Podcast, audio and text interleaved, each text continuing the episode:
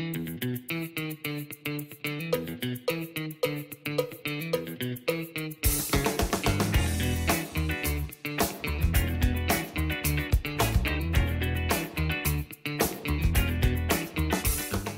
家好，欢迎来到股气，感谢大家今天的收听。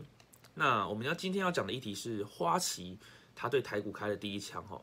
那花旗这个外资呢，他认为台股的指数应该要下修到一万四千五百点。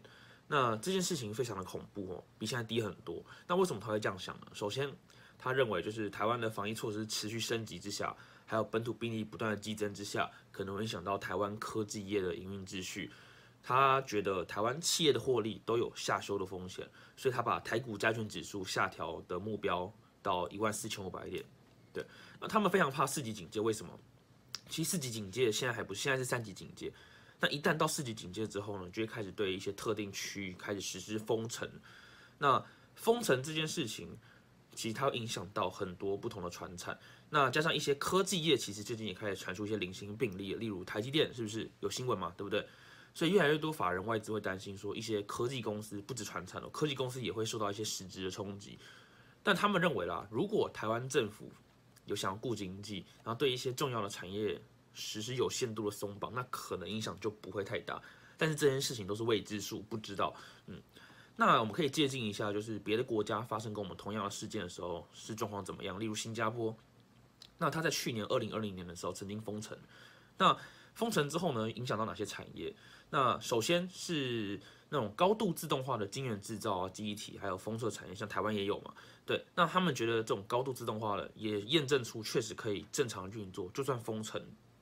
对，那一旦台湾防疫升级，相关的产业其实应该会影响不大，这是花旗认为的。所以，我们台湾有很多不错的公司，其实都是高度自动化的，所以没什么问题。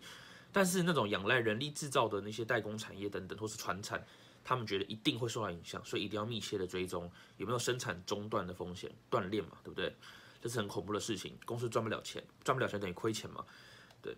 那目前的疫情啊，他们认为已经打击到很多内需市场了。那花旗的那个团队就评估说，今年台湾的获利增幅在最坏的情况下，原本可能认为增幅会到十二点五 percent，因为大家都觉得景气要复苏了嘛。结果现在因为现在的疫情状况越来越差的情况下，他们认为可能会从十二点五 percent。萎缩到二点六 percent，那目前他觉得台股就是会重挫了，所以他认为市场目前就是在往基本面修正。那往基本面修正这件事情其实是是一个蛮正常的事情，就像我前几集有讲到巴菲特，他也认为美国的科技股也要开始下修，往基本面下修嘛，因为现在过往就是经景气复苏之后呢，疫情复苏之疫情压下去，然后景气复苏之后，其实有很多。科技股的价格都涨到天价，因为包含太多预期性的膨胀了。对，那现在就是有很多不同类股往基本面修正的讯号都出现，所以花旗这样认为也是蛮合理的。那另外呢，就是今年二零二一年最特别，就是每个外资都有讲到，就是说目前的股市啊，有大量的内资大举进入哦，内资哦，内资就是指像我们这种散户进去买，就叫内资。对，那会增加行情的不确定性。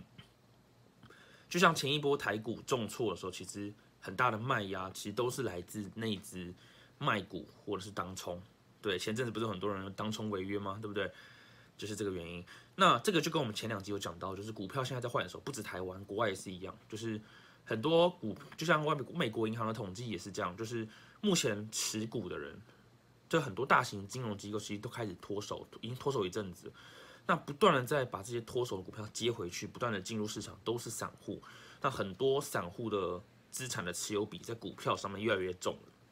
那只要一旦股票的持有者从大型机构转到散户，那散户很多都是内资。那在这种情况下呢，股票就很容易有不稳的情况。就像前阵子的当冲跟卖股事件，嗯，大概就是这样。所以他们认为，在这种持有人是内资或者是散户的。情况下是非常不适合、不适合做积极布局的，所以现在就是现金为王，跟我上一集讲的一模一样。好，那我们就来参考一下，就是在这种情况下，我们的外资花旗它会怎么样去布局它的股票呢？所以我把就是二零二一年今年五月呃二十号到二十六号的资料统整起来，看他们究竟买卖潮在做哪些股票，给大家参考。那链接会放在下面，大家也可以去看。那目前。花旗的卖超的股票卖掉的哦，他们脱手的股票大概就是二六零三长荣、二三零三联电、六四八八环球金、三零三四联永、二三一七红海、二三七九瑞昱、二三八二广达、二零一四中红、二三二七国巨，当然还有很多了。对，那我就是念前几名。那他们买超呢呢？他们就是开始顾虑基本面后，以基本面为目标去买进的股票，买超哪些？